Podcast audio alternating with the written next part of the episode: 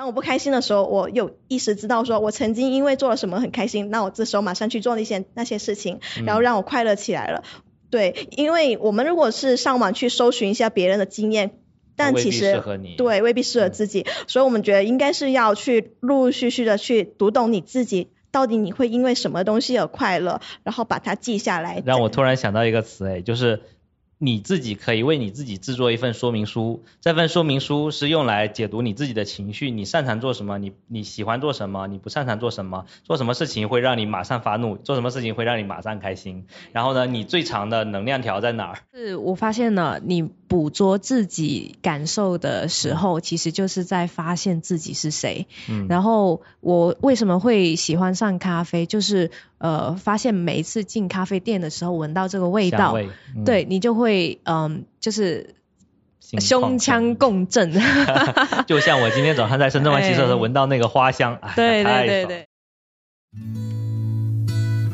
我们是近在 FM，邀你一起聊设计、聊生活、聊科技，终身学习的有趣灵魂终将相遇。Hello，大家好，欢迎来到近在 FM，我是 Kenny，我是 Wings，我是 EK。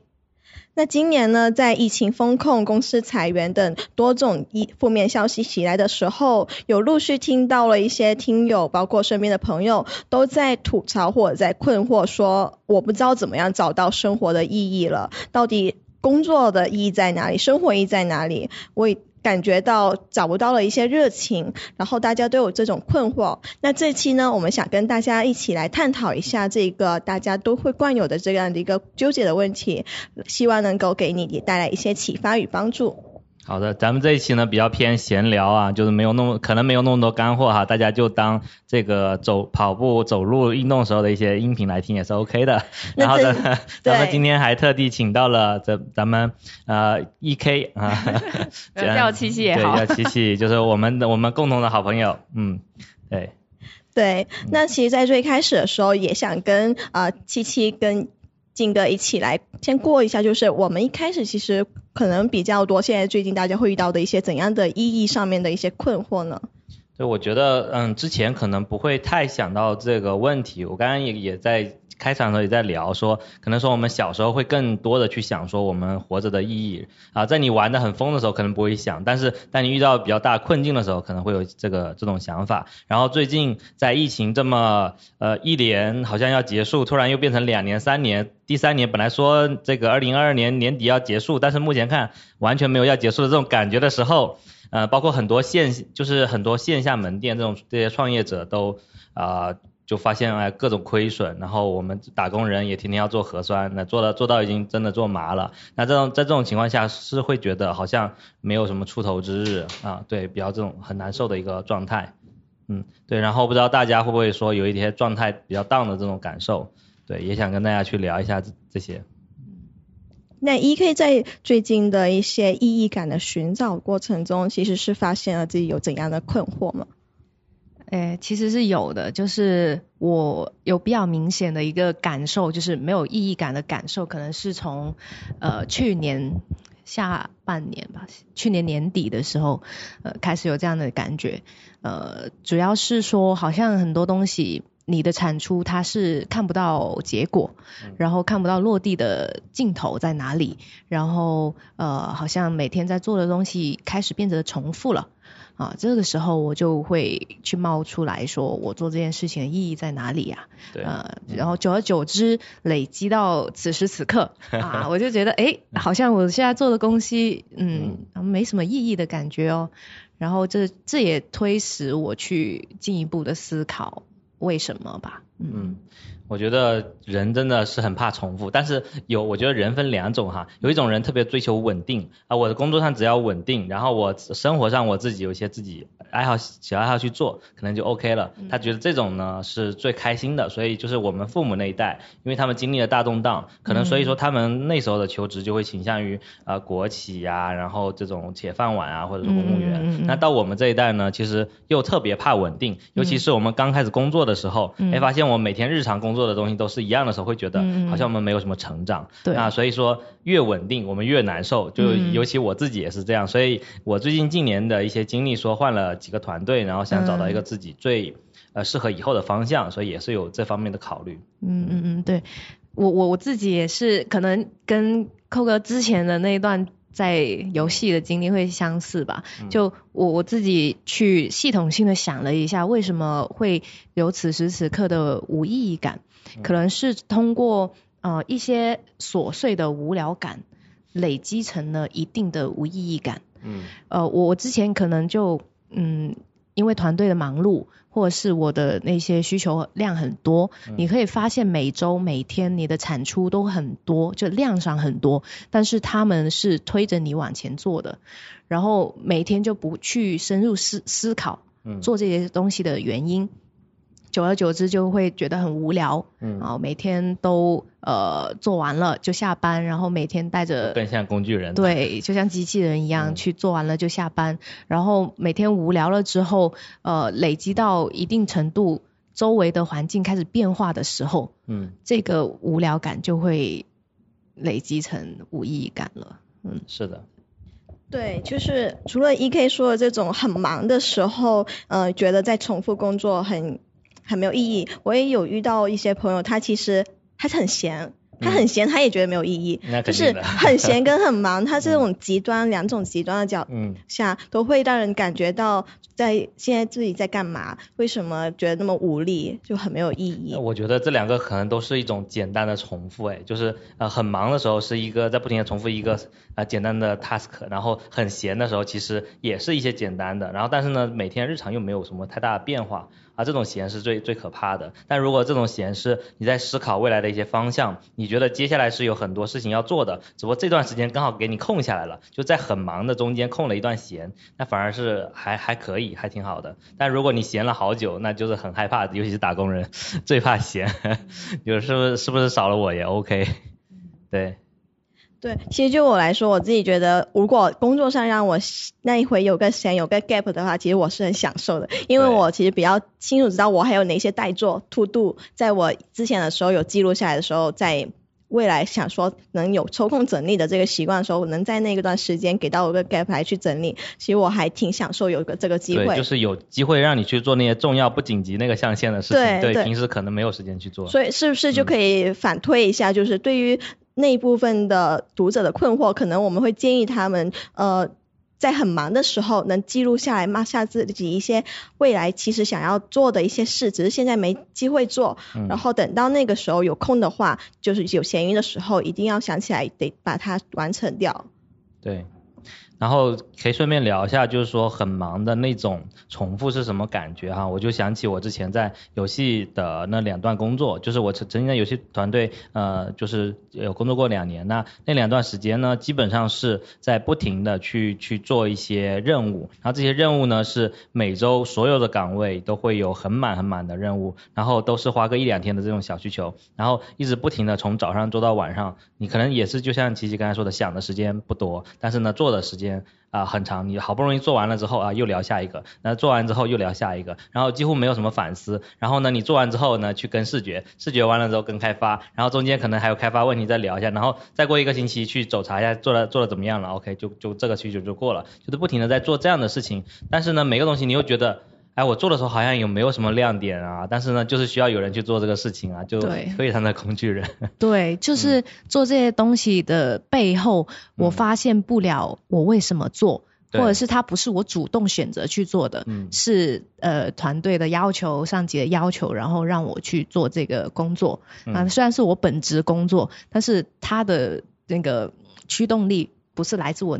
内部，对，不是我。所以，所以从这边聊起来，我觉得人人你要觉得有意义感，应该就是有一种价值感。这种价值感就是来自于你内部对于这个事情的认可，以及你自己发自内心的想做这件事情。对对对。啊，如果这个事情是纯外驱的，对啊，别人给你安排的任务，然后这个为什么要做也是别人告诉你的，甚至做的方向也不是你能决定的，那所有的你就真的就变成一个很工具人，就觉得哎我做的好没意思啊，很不想这样一直做下去。我那天下班的时候还跟同事有聊过加班这个事情，嗯。加班这个话题，就是其实我们都不是讨厌加班的人，甚至我们可以为一个工作，我们之前做小游戏的时候对，为一个工作可以茶饭不思，嗯。但是就是我们不想做无意义的加班，我们不想做那种浪费时间的加班。对，因为各种开会，因为各种讨论，把今天该做的事情没做，对啊然后到最后呢，只好在晚上加班做，对这种感觉还挺难受的。对，就是如果找到了这个项目的嗯核心点是我们真的想做的，嗯那我们牺牲周末的时间，甚至晚上休息的时间，都很想要把它落地完成。对，我再分享一个感觉特别没有意义的的的那种环境，就是说，呃，你很想做这个东西，这个项目你很想做好，你也有很多点子，但是你在推的时候发现大家都不接受，啊、就是他们的不接受可能是现基于现在的不想改变，就是他们觉得现在这种就可以了，如果你改变的话可能有风险，另外一个改变的话会对之前的东西做很多推翻和调整，他们不想调整，嗯然后另外一个就是，呃，这这些这些这些人的能力，他们无法配合到你说把这些东西给做好。比如说，你想做一个很酷的动效，但这团队是没有动效设计师的，啊、也没有重构。然后当时我们游戏其实会做到前端的这些重构的这些界面就有很多逻辑上的问题，然后各种动效都做不出来，所以导致最后我只能自己去学重构，自己去学动效，然后只能做出一个基本款的动画，保证至少它不是一个零，那至少是至少能有一个零点五也 OK 了。所以就会这种感觉，就是说你一个人非常的使劲，或者说整个团队几十人里面有几个人非常使劲，然后使劲使劲使劲了半年之后发现。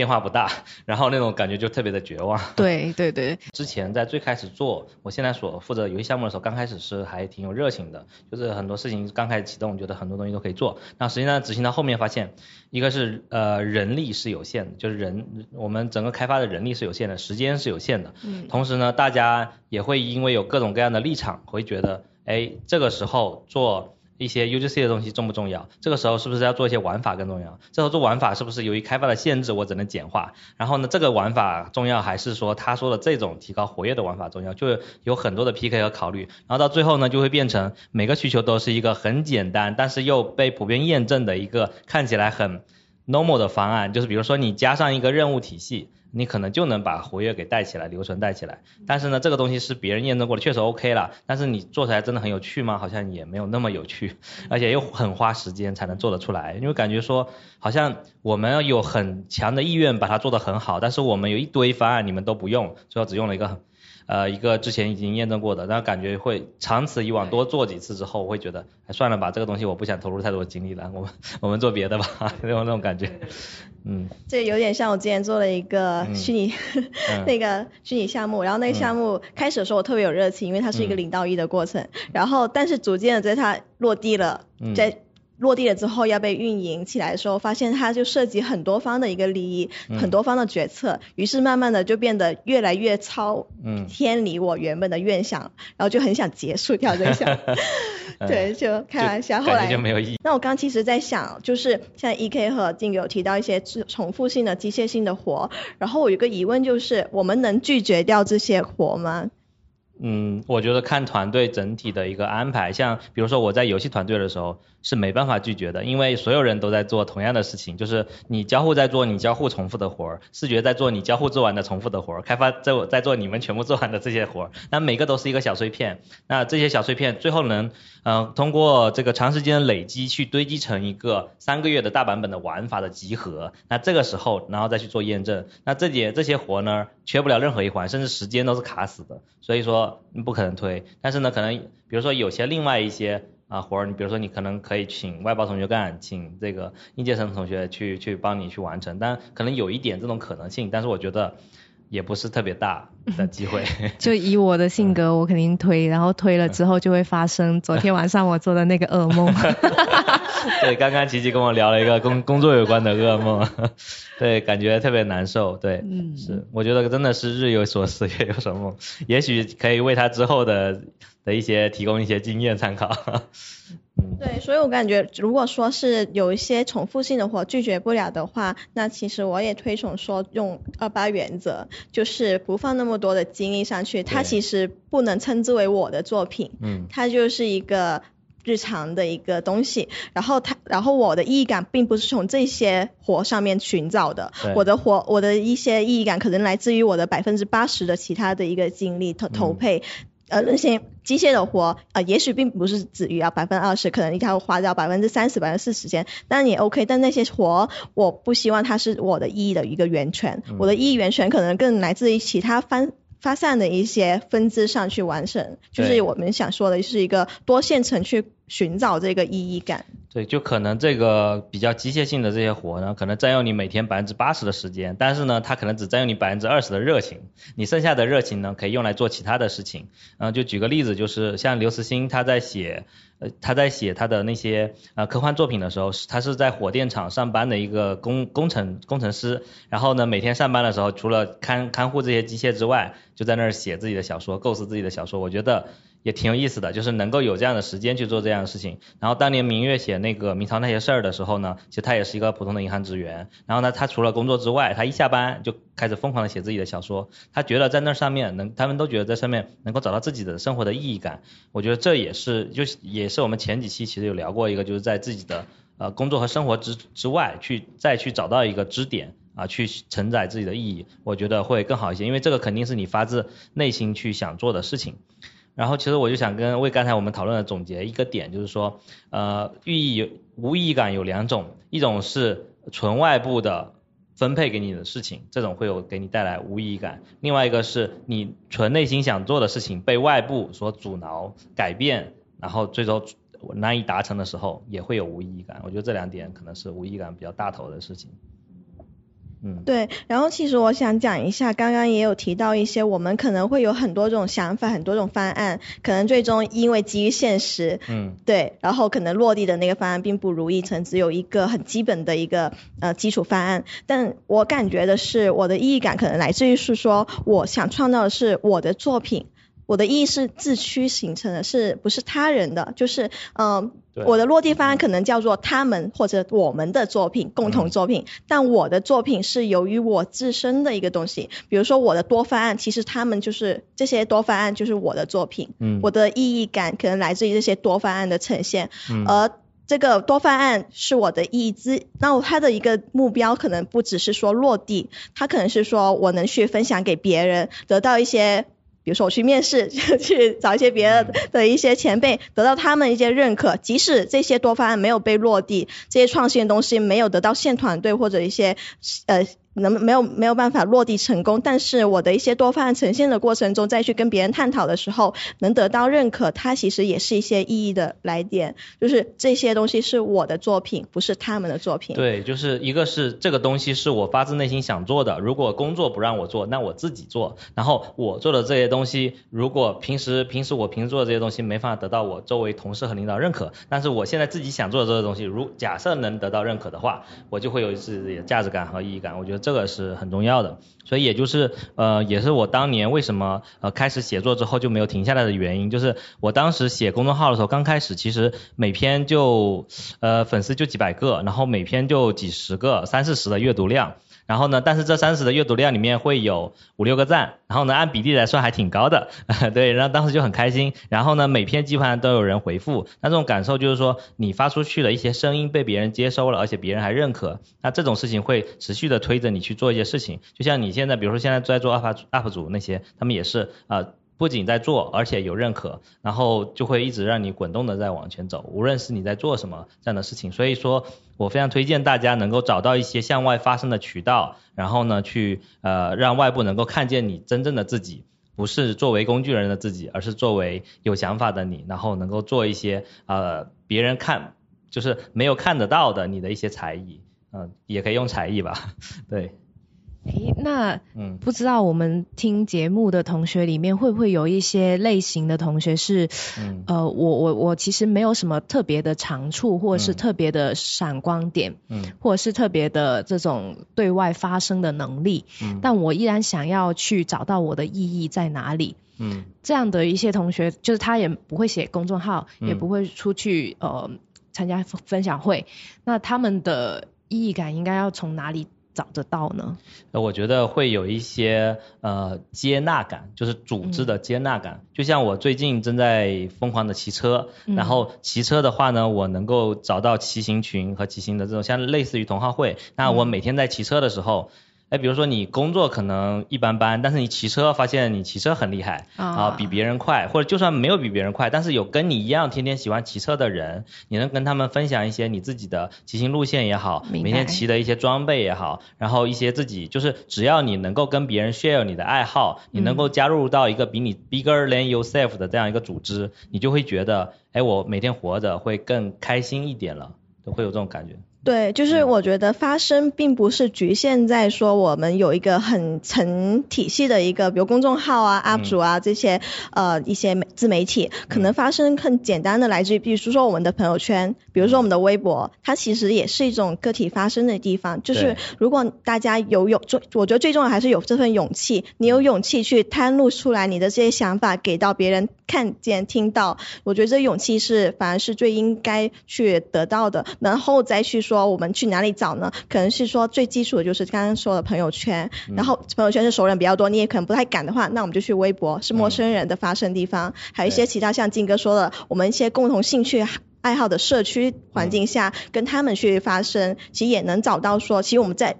再去做这些事情，就是想找到那群共鸣的人。去听见我们的声音，能给到我们有意义的反馈。是的，就是像我平时喜欢骑车，然后发了几次朋友圈之后，我只是想，我发朋友圈其实也有考虑的哈，就是因为你老是在朋友圈里面发你很早起去骑车，好像就是一直在炫耀你的生活，然后特别是给大家都看到之后，反复看好像觉得会麻，然后所以说我在想说，我只要让告诉大家我现在正在骑车了，我每天在早起，我发几条我就不发了。然后呢，我就说我要去找骑行群，我去跟骑行群的人去交流。然后呢，我在我自己的星球里面去组织这样的一个骑行同话会，我在我自己星球里面发骑行的打卡，然后你们爱看的人就可以看。然后同样的，就是咱们很多喜欢学习和看书的小伙伴，可能也不太会在朋友圈里面发自己的阅读笔记，因为你发多了之后，别人会觉得你这个人。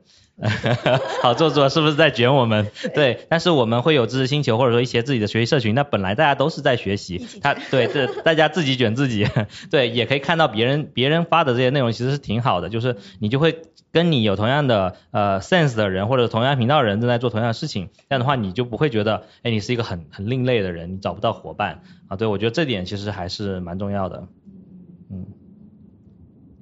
然后像平时生活，如果大家觉得压力大哈，就也可以考虑一下，像我之前曾经会花一些时间去寻找生活的意义，就是自己去思考这个问题。然后呢，你觉得现在的环境给你来说太压抑了，呃，我当时就是呃中秋节吧，有几天的时间啊，自己去嗯深圳附近。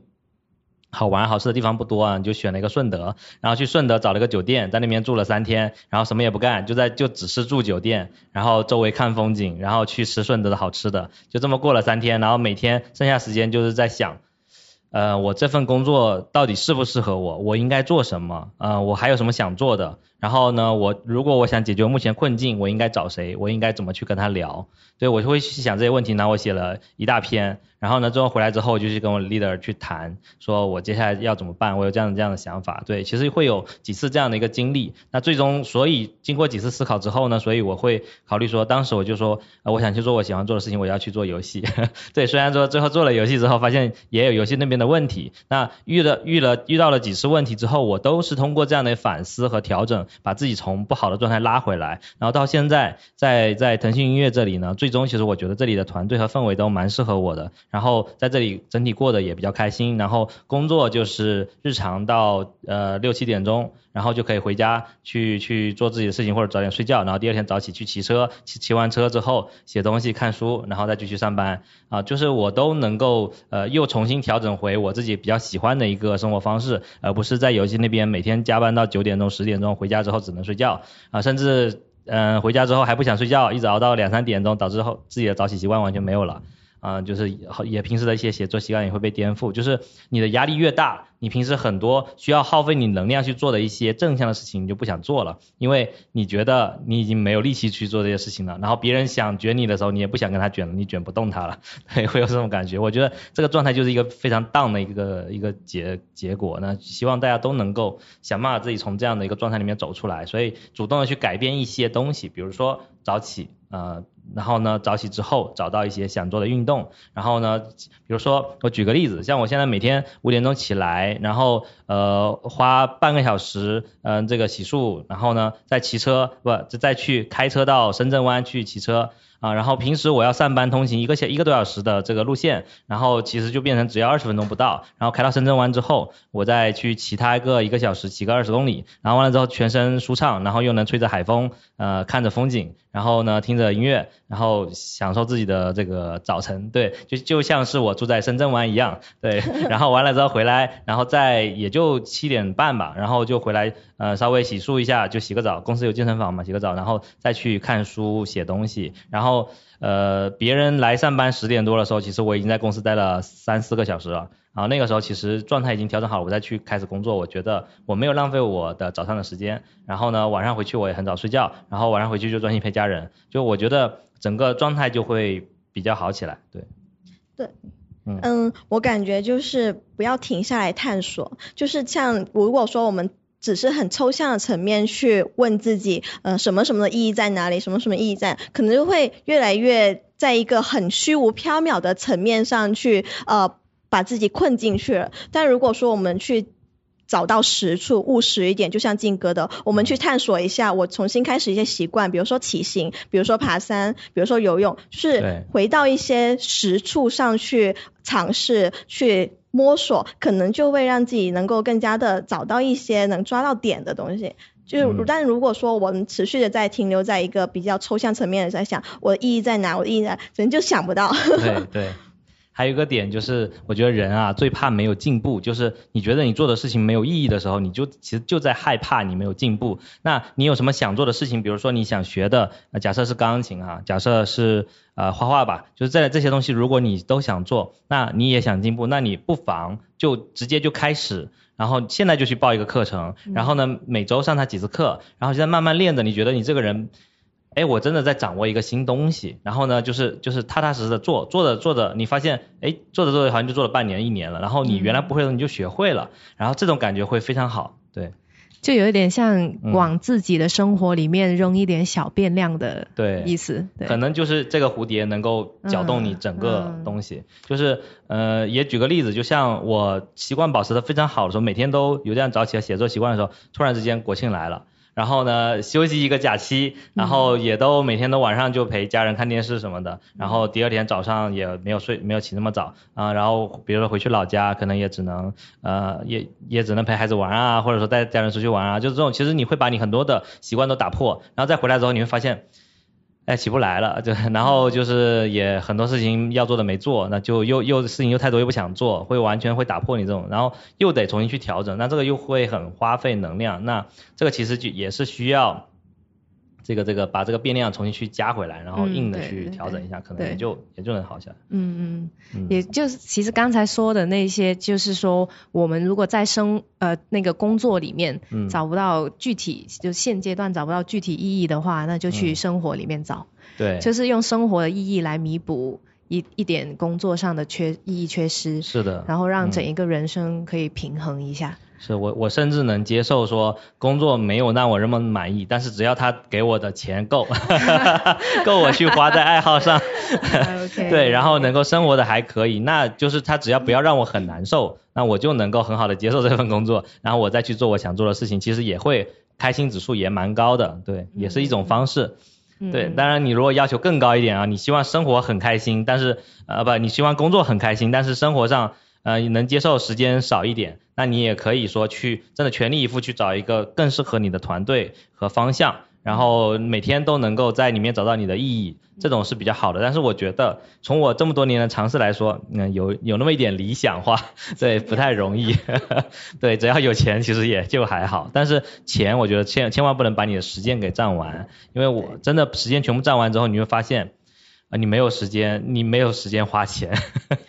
对，这个还更难受。九九六。对。对，就是我觉得工作上的一些不如意，它比如说一些重复的单调这种三点一线的过日子，但其实我们整体上其实可以拉通来看，从生活上，它其实也是构成整个人生的一。一半，另外一半部分在那里去寻找自己的意义，比如说像呃刚刚 E K 和金哥提到的，增加一点变量，来让你的整一个人生感受起来其实是有一些不同的变化，可能会让你觉得不是那么重重复了这些时候的日子。对，其实我在看那个辉哥的书的时候有。呃有看到一个观点，就是他在把一些意义分为利己和利他。就利己怎么说？就像刚刚我们说的一些呃培养兴趣爱好，或者是说记录生活，其实这些都是一些利己的行为。但其实意义感还来自于另外一趴，就是利他，就是寻找被需要感。就比如说我们现在去录播客去做分享，其实是希望我们东西能帮到一些有迷惑的一些朋友，那他们其实能够在这里有一些收获，那也觉得我们其实是很享受这个过程。我也觉得了，我我也觉得我会找到一些意义，因为我觉得我帮到了他们，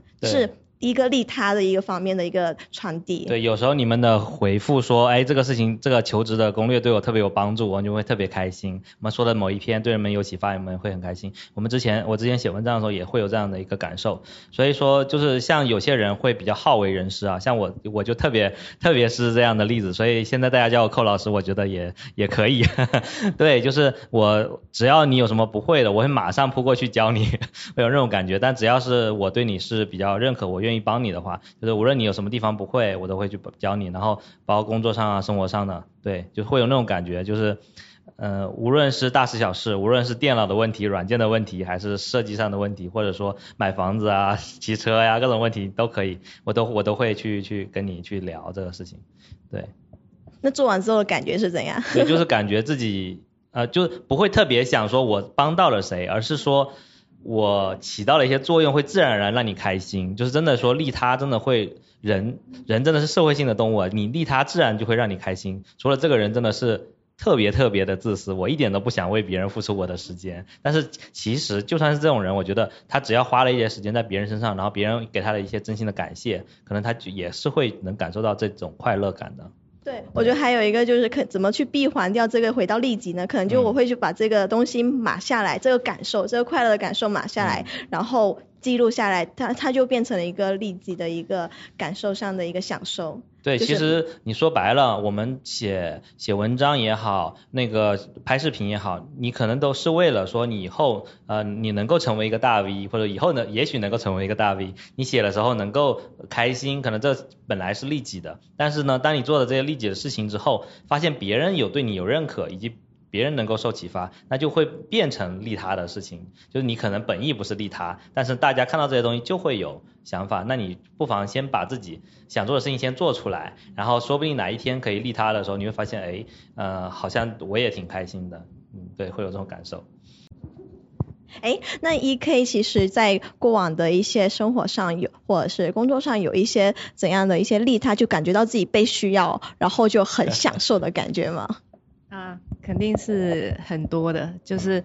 因为呃我自己产生了无意义感，所以这就推使了我自己去呃寻找把意义感找回来。那我的方法是怎么样找的呢？就是我会去刻意捕捉自己一些有如神助的时刻，嗯，也是高光时刻。然后后面我是发现了自己在一些头脑风暴的会议上，或者是方案讨论的会议上，呃跟。呃，伙伴们一起讨论出一些想法，或者是伙伴基于我这个想法，然后又产生了新的想法的这种互动过程当中，啊，感觉自己是特别的心流，然后也特别的呃舒畅，嗯，只有就捕捉到这些 moment，然后我就去记记下来这种感受，然后刻意的去重复它，去反复体验它，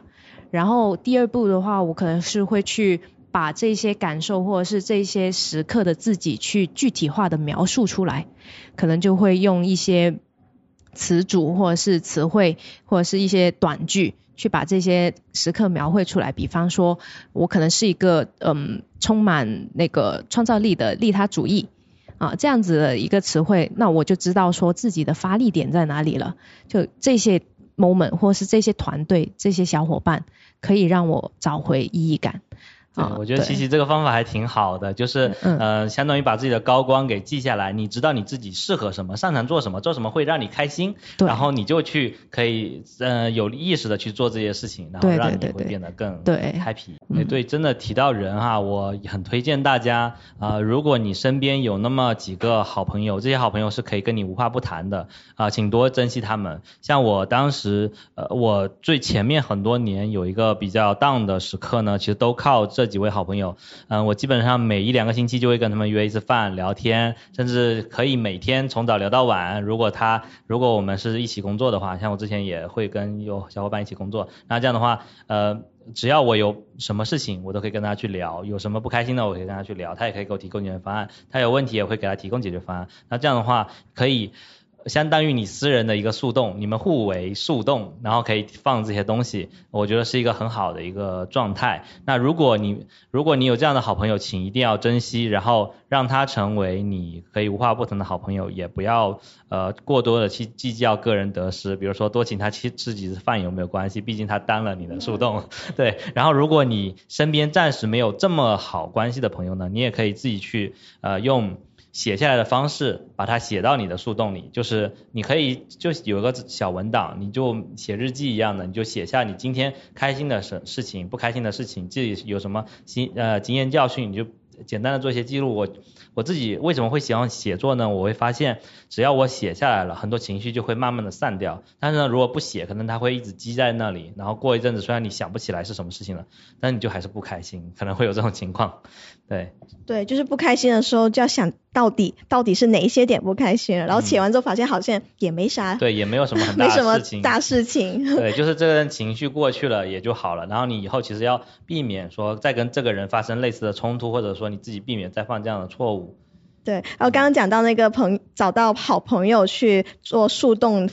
发泄一下负面情绪，这个我想到一个另外一个点就是很搞笑，就前段时间跟一个朋友聊，他说他跟一个相亲的同事。相亲的一个同 朋友聊起他的一些负面情绪，然后他对方就会有点对他有点。呃，产生一点不好的印象，然后我就跟他说，你当然不要去找那种你很不熟，你还没开始暧昧关系这种相亲对象去说这东西啊。对，你你你，对你肯定这样子就会让人家觉得你是怎么天天负能量，因为一个陌生人就是没有上升到一个好朋友程度，他们是没有义务去接收你这些负能量的。所以像金哥说了，保持这样的一个好友关系，包括也会做一些呃吃饭什么的联系这种情谊，其实因为对方也很不容易去接受你这些负面情绪。对。对，我是我是觉得，如果要跟朋友们去聊这个事情，这个负面消息是可以作为你们的话题的起点。对。但是最后的结果一定是层层递进，然后最后有一个积极的结果结束的。嗯。否则这一场谈话或这些朋友是相互消耗能量的，嗯，他们就会越走越散。对。所以就呃也不是说呃我有负面情绪了就只。只去发泄负面情绪，对，一定要注意倾听，不要只在那里自己说嗨了，你要看看他的表情，还想不想继续往下听。对，一一般来说我们都是说，呃，我说几个，你说几个，可能一个一场一场吃饭下来还还说不完，咱们约下次继续，等等，然后下次可能都忘了要再再说那些负面消息了。对，往往这种讨论之后结果，或者是大家的心情都比较好的这种局，或者是这种讨论，最后。反而可以更加帮助大家找回自己的意义。就通过讨论之中，你会发现自己有什么样的兴趣。对对对，负面消息只是作为其中一个话题，然后你再讨论一下平时有什么开心的事情，有什么好看的剧，有什么好玩的游戏，然后说要不平时再来两局这种能够往下聊的，这样才会有一个往上的一个收尾，而不是说就是一直往下走。对，就是找固定的树洞，并不是让大家固定的把负面情绪丢给那个人，那那个人会很辛苦。我们说的可能是说，把各种东西都可以固定的一个人可以聊，比如说好的、开心的，你都可以跟这个人去分享，无话不谈的感觉。嗯，对。如果一味的可能只有负面情绪才想到他的话，那他也会很崩溃。是的，是的。是，哎，这个我刚刚还想到一个点，就是，嗯，我们可能要慢慢的去学会说，去读懂自己的一个跟。就读认知自己，这个怎么说呢？比如说，当我们去意识到一些我快乐的瞬间的时候，我能有意识的骂下来说，原来我会因为这些东西很快乐，原来我会因为做这些事情很快乐，就是就很像七七刚才对对，就刚刚七七说的这个事情，然后让我想起来说，诶，我之前确实会这样，我会发现说，诶，当我不开心的时候，我有意识知道说我曾经因为做了什么很开心，那我这时候马上去做那些那些事情，然后让我快乐起来了。对，因为我们如果是上网去搜寻一下别人的经验，但其实对未必适合自己，所以我们觉得应该是要去陆陆续续的去读懂你自己，到底你会因为什么东西而快乐，然后把它记下来。让我突然想到一个词，哎，就是。你自己可以为你自己制作一份说明书，这份说明书是用来解读你自己的情绪，你擅长做什么，你你喜欢做什么，你不擅长做什么，做什么事情会让你马上发怒，做什么事情会让你马上开心，然后呢，你最长的能量条在哪儿？然后呢，什么时候每个月的哪几天你是比较不开心的？你不要做什么事情？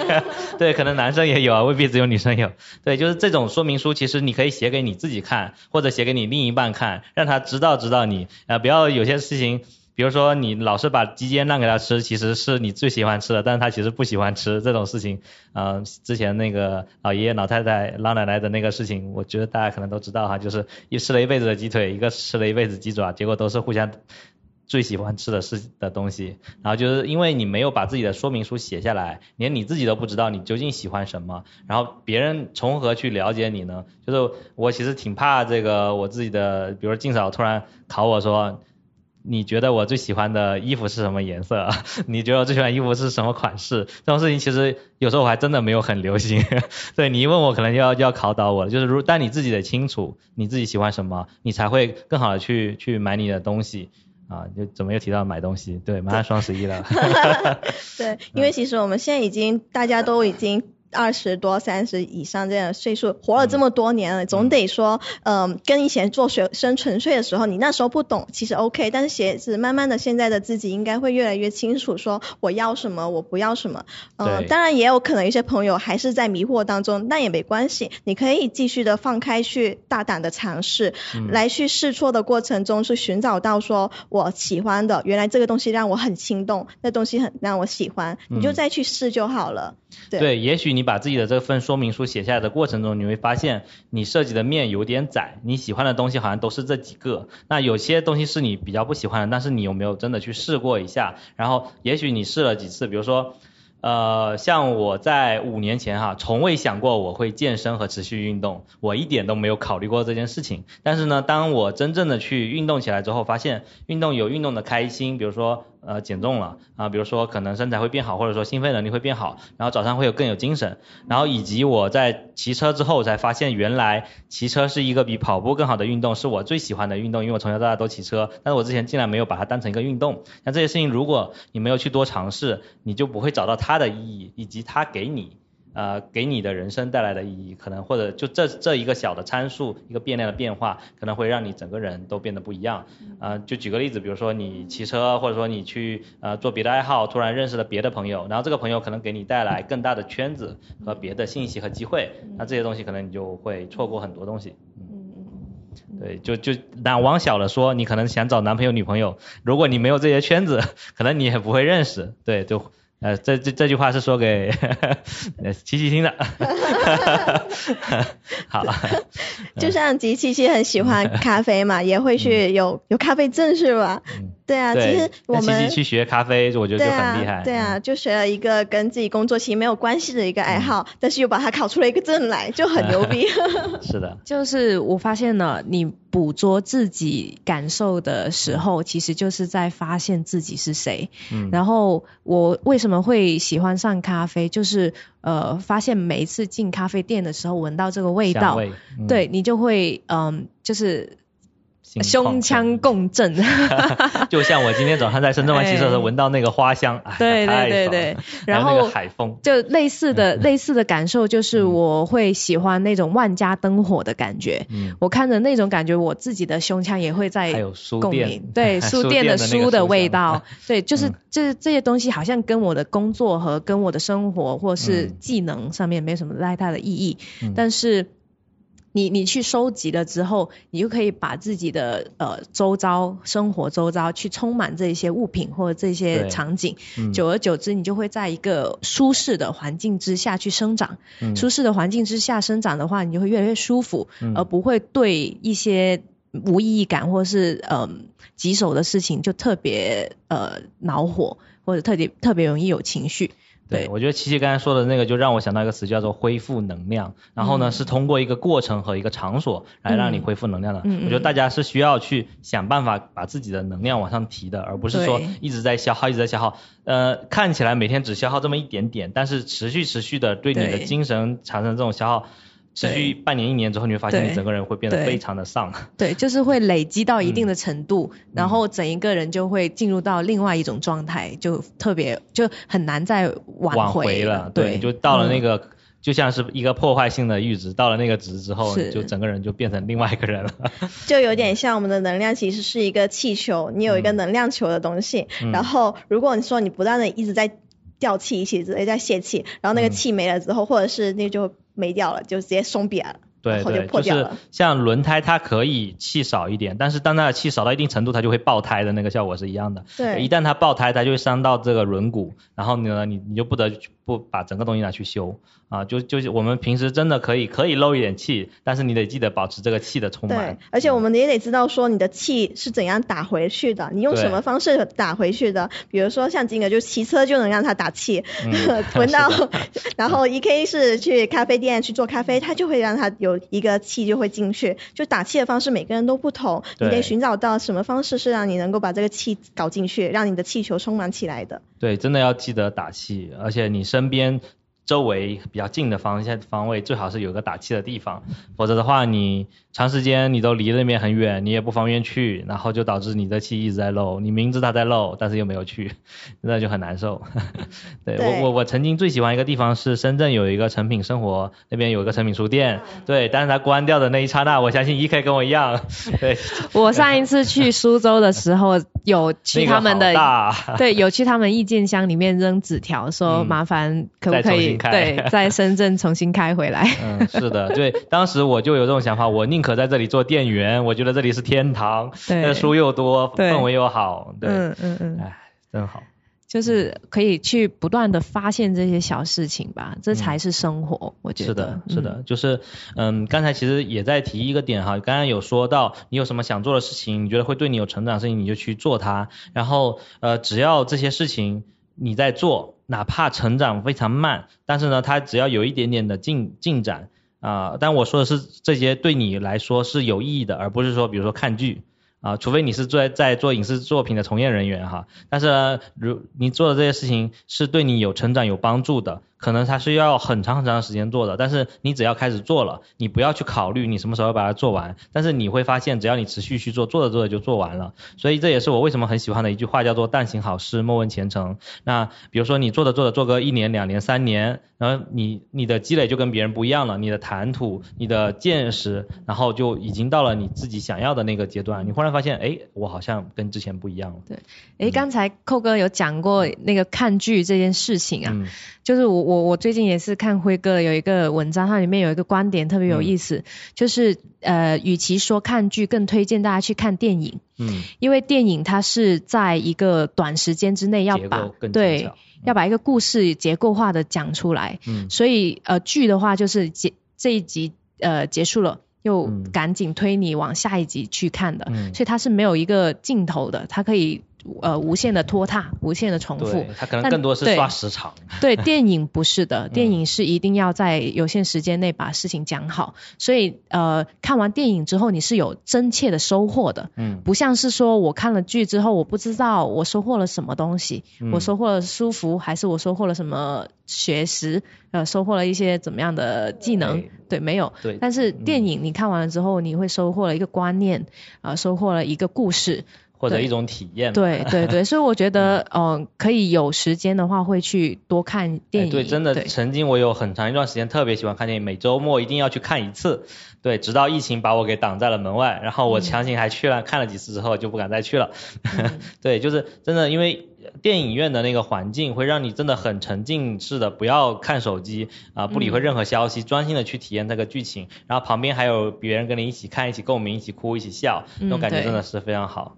对，然后就刚才其实这个比喻让我想到了，同样是看书，你看长篇的网络小说和你看一本金庸的一本小说，或者说这个一些更短的这种小说，它的整个结构的精巧程度和它的呃。内容的那个密度是完全不一样的。你看长篇长篇的网络小说，其实就是为了消磨时间，它可能只是让你爽一下，爽一下又爽一下，完了之后你再回忆，好像记不起几个剧情，你你只知道主人公变得越来越牛逼，主人公开了很多挂，主人主人公讨了很多个老婆，对这些这些事情。但是你看了你看了，比如说你看了《三体》，你会对这个人类的命运感到。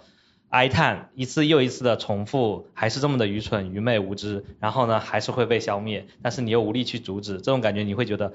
啊、很很很就对，呃，被消灭很舒畅，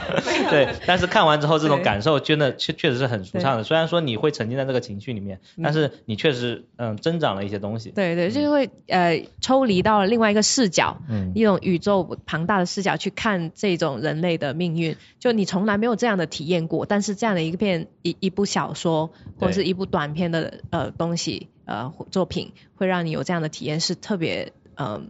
特别难难追求到的。是，就像我特别喜欢看东野圭吾的小说，他的那个《白夜行》，还有他的《秘密》，还有 X 嫌犯人嫌疑犯 X 的现身，这 这几本书，在我看的过程中，都觉得他这里面的一丝丝的没意思的精巧，然后呢，让你自己能够推断出情节的情节的是就是。呃，罪犯是谁？嗯然后里面他是怎么做的？这些事情是你自己推理出来的，这种感觉是嗯非常的好的。嗯哎、大家大家听到寇哥 刚才在描述这一段的时候，其实寇哥是有进入到心流里面去的。嗯对其实就作为寇哥的话，就可以把这样的一个经历给记录下来，嗯然后呃作为你嗯、自己平时意义感的来源，或者是这种。呃，舒服舒畅状态的一一个来源，一个提醒，然后大家就可以去重复这样的一个呃场景，或重复做这样的事情。上线，对他现场解说了看出来的效果，是的。对，其实刚刚讲到说看电影、看呃看书之类的，其实它跟工作技能没有关系。我会有些担心一些朋友，他们会觉得，哎，那跟跟工作技能没有关系，我会很有罪恶感。我做这种东西会很有罪恶感，因为我怕说他呃与我工作没关系，没有增长我的成长，然后大家就会担心，就不想说做，就是会做完这个事情之后，觉得我也没有成长别。上啊。啊，特别上，哎，我今天没有没有去看点有意义的书，然后没有增加我技能点，我其实觉得我今天做的过得不好。嗯但我觉得不应该这样想，嗯。就是我们如果放宽来讲，我们是在尝嗯、在尝试着就寻找一个人生的意义的话，其实工作只是一部分，就算它跟工作没有关系，其实你是在对你成长意义上它是起到了帮助的，其实这也很不错的，我觉得。对我举个例子，其实我们现在聊的这个话题呢，更多的是把我们这个人当成一个更全面的视角、更完整的人。就是呃，我之前听过这个一一篇播播客里面分享一个事情，就是我们要把我们自己的身体当成一个大白，它是大白，然后我们的精神是另外一个东西。你有没有好好的珍惜你的身体？你有没有整天的熬夜、酗酒、吃吃这些烧烤，然后每天到两两三点才睡，然后吃一大堆东西，然后第二天发现自己长胖了，然后呢，你自己的这个呃身体已经很难受了，你还在勉强他去呃做一些，比如说这个时候还去加班，还去呃做做一些激烈运动，其实你是没有考虑到你身体的感受的，可能他早就已经在哀鸣了。那我们讨论的刚才这些事情，其实是让你自己这个人你的身体更舒服、更开心，你才能再去有能量去做你的工作也好，你做一些呃成长的这些事情也好，其实那些事情，我觉得咱们不用过多的去，甚至不用过多去讨论，其实你也知道应该怎么做，但是可能你呃会比较忽略你对你自己的身体的和你自己本人的一个呵护啊、就只是一直在勉强自己，我觉得这点是可以给大家换一个视角来讨论。嗯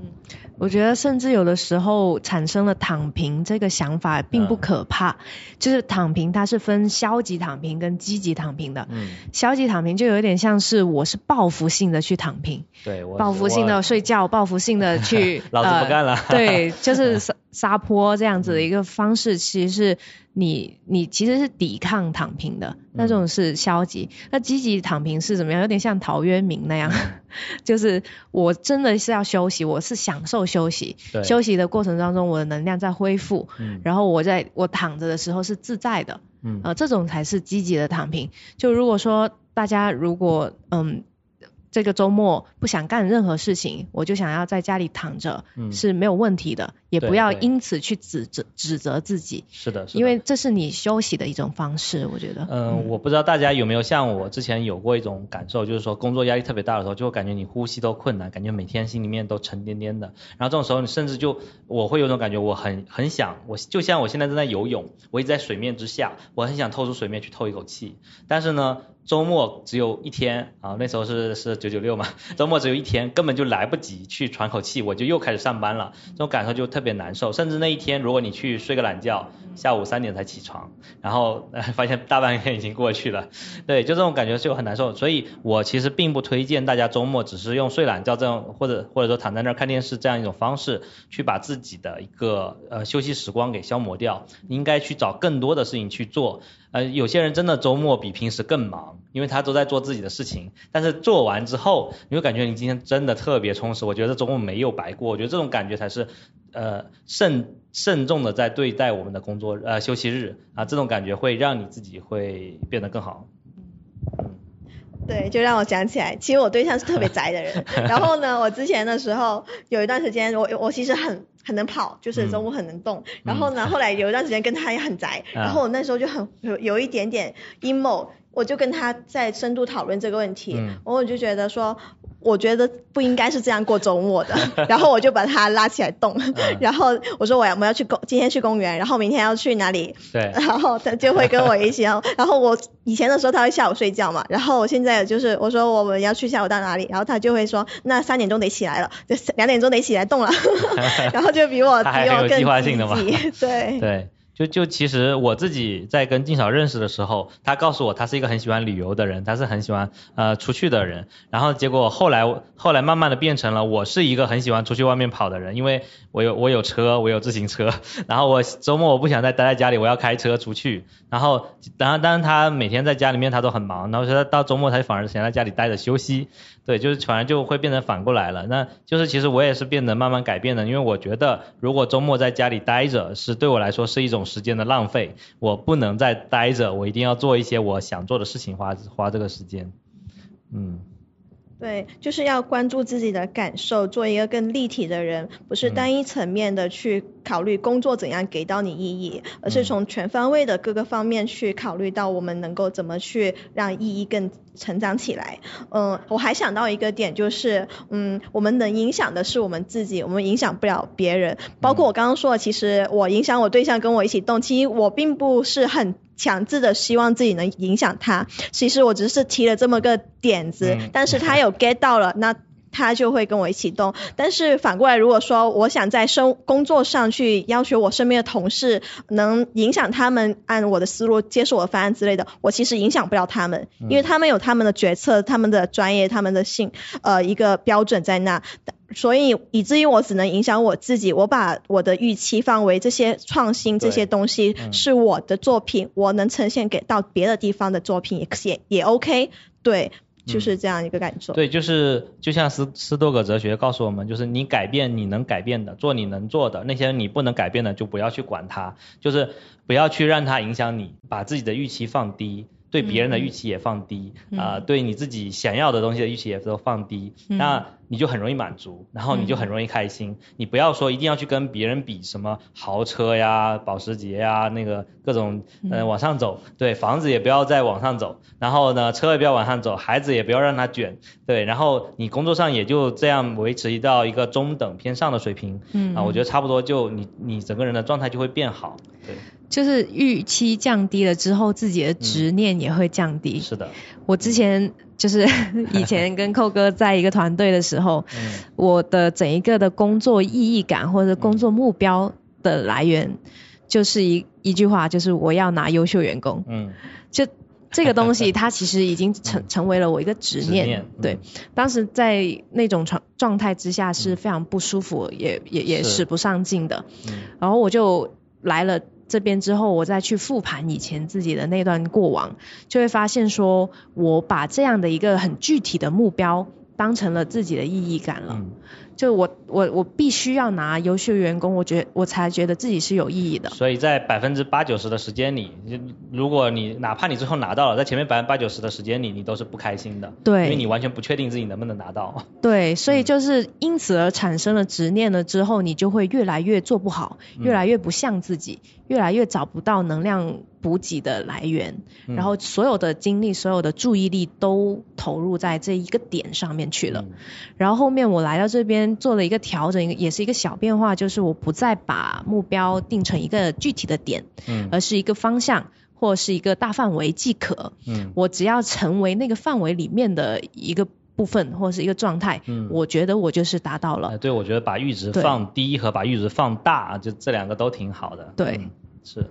对，我觉得复盘自己的过往这个事情真的很重要。就像现在马上到年末了嘛，其实我觉得我自己也会有这样的习惯，就会回头看一下我今年一年下来。这几个月下来，其实有想过哪些事情，有做到哪一些事情，没做到哪些事情，就会整体的过往一下。那这个当然，所以复盘的前提是你可能有做过一些记录，其次是更方便于你的复盘的。所以也建议大家去呃多动点文字，多动点笔，然后之类的，让自己有一个能够回溯，就像回到一个时光机一样，回到了二零二二年的一月份去看一下，其实你即将经历了哪些事情。如果再来你走的话，你会怎样发生一些变化呢？来以此迎迎接我们的新的二零二三年这样一个呃感态度。对对对，就是从琪琪刚才说的那个阈值以及他曾经的执念，我也分享一个自己个人的经历，就是我很推荐大家在年轻的时候多拼命一点哈，就是有些东西你可能在年纪大了之后可能不太好拿到的东西，在你年轻的时候可能很容易拿到，比如说你很拼，你可能就在之前的公司拿到过 A 或者 S 这种的绩效或者五星的绩效，那你后面就会想说我已经拿过了，我没有那么在意这个事情，对，就像我以前在刚开始工作的时候，我在 OPPO 就直接有得到过组长的任命，然后以后虽然说我都有这个实力，但是就算你没有给我的任命，我只要我只要觉得我自己有这个能力，我已经不在乎了啊，所以说我就比较平和这个心态，所以我才有很多次有放弃过这样的机会，也就也就觉得也就那样，因为我觉得要长期来说，我在这里愿意待，我才应该接受这个组长的任命。如果我觉得这个团队我都不认可，那我现在接受这个东西，我觉得长期来说我是我也我也觉得没有意义，我有这种感受，所以我就比较容易去放弃一些东西，因为你曾经得到过。你就不会太在乎，就会就会有这种感觉，但是可能有点凡尔赛哈。就如果有些人一直都没有得到过，但是他可能就很难放弃。像是我，就是一直没有得到过。对，就所以呃，也许我觉得，就算你现在再拼一拼也 OK，但是只要你拿到过了，你可能就不太在乎了。像呃，比如说五星员工、四星员工什么的，在腾讯我拿到过很多次了，就是所以你这次给不给我，其实也也还好，会有那种感受。就是我我如果说作为一个没拿过的优秀员工的员工来说，为什么能够放下这个执念，是因为这个更更难。对，嗯是因为我发现了。真实的自己是怎么样的？嗯我发现了更好的自己是怎么样的，不需要用一个优秀员工部的评价来定义自己。来彰显我是优秀的。就我刚刚还在想一个问题，就是我们我们在定这个所谓的目标的时候，有没有去、就是要想一下，为什么我需要它？为什么我需要一个五星员工的认证？是因为说我不认可我自己吗？还是说我特别认可我自己，但是我没有得到团队的认可？对对，而且这个这个这个 title 的得来，其实也很受很多方面原因，不仅是说我们个人的原因带来的，所以像。像 E K 和那个靖哥其实是两种角度，靖哥是我已经得到了，我有得到了社会层面和自己层面的认可，然后 E K 其实是更难，我们说的更难，因为它是一个自我的是一个释放，它是自我的一个放下，我自己就认可了我自己，我有足够的自信，是我已经很足够好了，这个拿不到不是因为我不行，就是可能是一个各方面造成的，所以这个认可就是真的很很重要。最重要的是，我们要自我的一个对自己能力上的有个认知，自我定位，而不是来自于说外界的一个定位。对，这里我再分享给大家一个 tips，就是呃，像我我自己觉得我自己有很擅长的地方，也有很不擅长的地方。呃，但是如果我放把我自己放在一个很不善的地方，我其实完全发挥不出我的能量。我就给大家举两个例子，一个是我在之前的团队，我作为一个交互设计师，我在做一些跟广告相关的东西，那我可能只能做一些数据分析，那呃和以及一些简单的创意，但是再往下去做一些视觉呈现的东西，或者一些活动层面的东西，其实我能发挥的点就会变得越来越少，甚至后来已经开始拍视频了，所以我觉得那个时候那个团队的呃工作方向不太适合我了。那另外一个是我在游戏团队的时候，呃，只让我做简单的一些交互的一些小工作的时候，我觉得这个事情我能做，但是不是太适合我，因为我在交互在游戏交互的沉淀还不深。对于他们经常做这些呃这些项目的人来说，他做这些组件特别快，因为他经常做，而且分析了很多。但是呢，没有留给我这样一个转行过来的人太多时间。同时呢，呃，其实我更擅长的是一些统筹管理，以及可以再做一些更宏观层面的一些分析这样的事情。但是没有给我时间，没给我这样的权利，没给我这样的一个视角，那其实我就做做不出来我的一些方向。那当我到现在这个腾讯音乐的的团队的时候，给了我充分的授权，让我去带着大家一起做游戏类的项目，呃，就是又能发挥我管理的能力，又能发挥我做游戏方面的一些擅长，呃，以及能发挥我一些跟跟技术引擎相关的点，那所以这些东西都 match 上之后，大家就能看到一个更完整的我，就是一个呃完整的优势的我，大家就能看到说，哎，其实寇老师还挺厉害的，他这个地方也懂，他也能够把我们带起来去做这些事情，然后游戏方面的事情他都能够 get 到，虽然说有些呃可能跟策划相关的东西他可能没有想那么深，但是在交互交互层面上，他还是可以做到呃这样子的。当然我也知道我自己会有一些细节方面还考虑的不够哈，你看这个性格就是必须 说好要留一个不好。对，对，所以我的感受起来就是要多探索，多尝试，在多尝试之后，会慢慢的去读懂自己，去擅长的东东西是什么，做什么更快，做什么更开心。对，对。嗯，其其实我所以我很推荐大家在年轻的时候，一个是多尝试，另外一个是你要控制一下频率。虽然说鼓励你多尝试，并不是鼓励你两个月换一次公司，那基本上你后面就很难找工作了。多尝试的指的也是意思是，假设你先进到了一个大公司，你可以换多个岗位去尝试，你可能你的方向不一定就是你想的那个，呃，比如说你想做 UI，它可能不一定就是 UI 就适合你，可能做交互适合你，可能做这个产品适合你，你多试试，你会发现其实你真正擅长的是这一个方面，在这个方面你得到。认可最多，那你就做这里，其实会让你最开心，其实也就可以了。但是如果你不是，你可能就是你读的是什么专业就做什么，或者说你刚开始想做什么你就做什么，但是会后来会发现，就像你讨了一个你不喜欢的老婆一样，就是被 被相亲的一个老婆。那其实这这个你自己去找，你可能能找到更合适的，但是前提是你得去找，你得多看过几，多看过几轮吧，对吧？就这个意思。对，我觉得年轻人相对于老年人，他最好的时光是在于他有。一个一两个点，一个是有时间，还有有勇气，就有这两个基于这两个前提下，我们觉得应该在大胆大胆的去探出更多的多线。嗯，其实就像我以前，其实我读书的时候就经历了很多。方向性的大转变，我从一开始是想要走代码的，然后就很 真的，我当时国庆的时候，我 整个国庆七天都在自学那个前端代码，然后后面就一直 Java 什么的在学，后来发现我的瓶颈达到了，说我做的没别人快，或者是我会很压抑，然后发现我一个人困困在那个地方自己抹代码的时候，我很快压抑，然后也会意识到其实我不适合它，于是我又去转型去做画画，然后学一下手绘，然后发现，咦，手绘的时候也没有人家科班画的那么好看。看，这时候呢，我觉得真的也得舍弃一下，于是就逐渐在转型，说才找到说交互有一个这样一个中间的利于中间的一个逻辑角色下，而且他也需要同理心，这就跟我自己的一个家庭背景很相关，因为我家里人比较多嘛，然后一都是调解员，然后我就是有这种调解的那种角色在，所以我也会涉及到多方的一个思考的时候，有一个权衡的一个优势，就是慢慢的会说我在去呃年轻的时候去探索去。多踏出尝试的时候，发现说我自己擅长的东西越来越清晰了。Miki 这个就是一个很好的例子，对，就他自己的一个转变的一个例子。嗯。然后还有一些同学可能在就是比较小一点中小型公司，他们没有那么多机会去这尝试那尝试的话，我自己可能因为我之前实习也在中小型公司待过，然后我的一个做法是，我会去跟想学的那些。职能的同对同事做做朋友，就或者是就直接坐人家旁边，然后看人家每一天的工作内容和是呃节奏是怎么样的。嗯，比方说我想要学那个运营。我就坐到运营老师旁边，然后去看他们是怎么样做方案出来的，然后运营需要有铺设哪一些渠道等等。然后如果想要去了解视觉，我又坐到视觉老师旁边，然后就看他们每天怎么画图，然后文档是怎么建的。然后久而久之就会发现说，呃，哪一些工作的类型是你更加感兴趣的，然后你才能够有比较踏实的理由去转。转业或者是转职能，对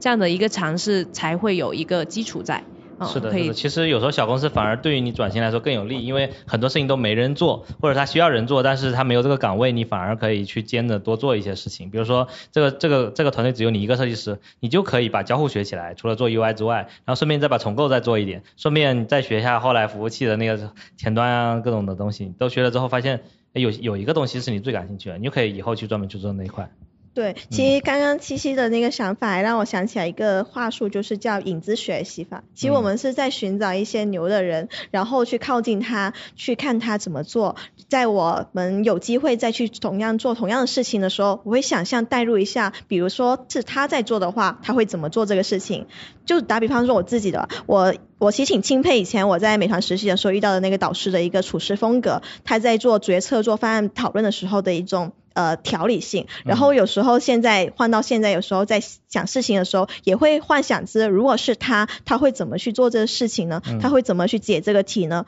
就会有一种呃，有一种怎么说人 人 cosplay 是人格分裂呢？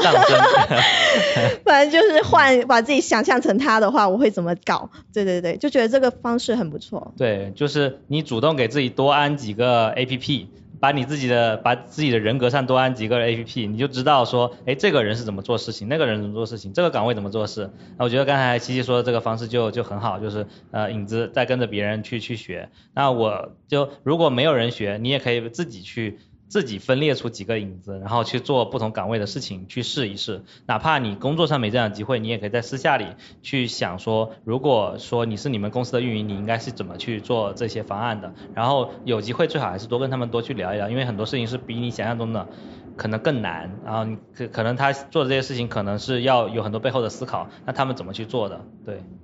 对，所以像对于一些年轻的朋友，如果你们有机会的话，是去到一些呃，可能没有机会去到特别厉害的那种头部大厂，但也没关系。如果你去到的地方，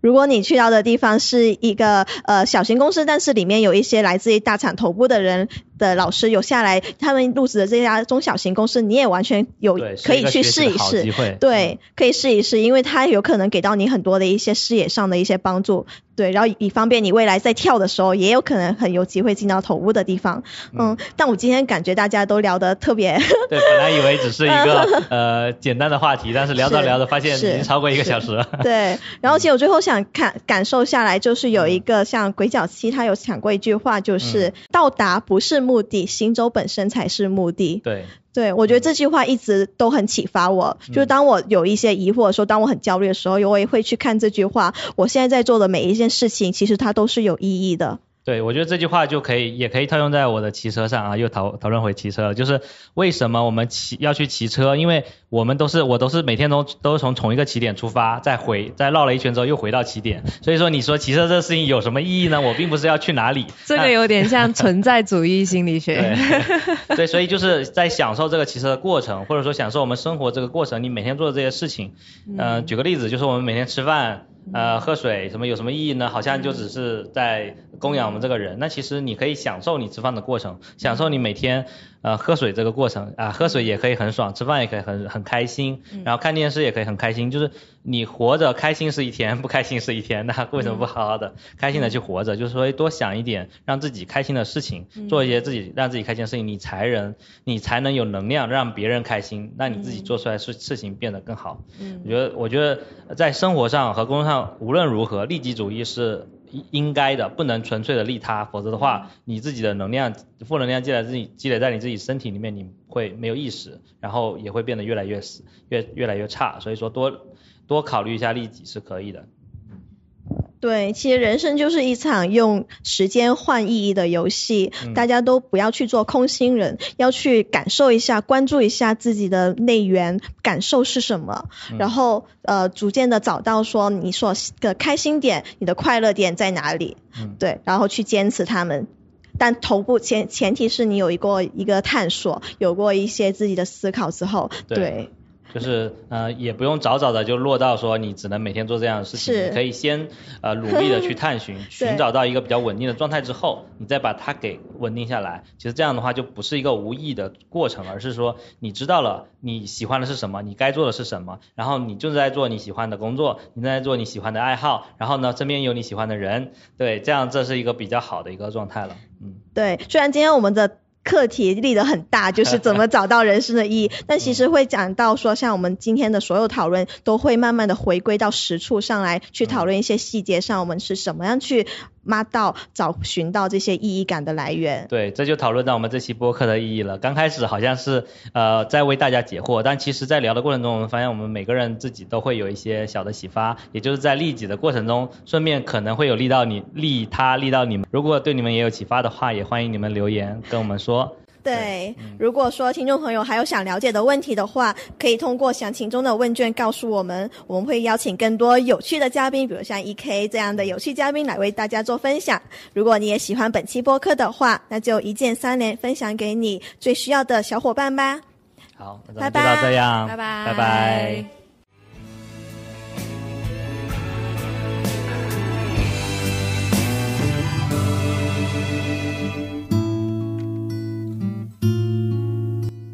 我们是聊设计、聊生活、聊科技的尽在 FM，关注我们，终身学习的有趣灵魂，终将相遇。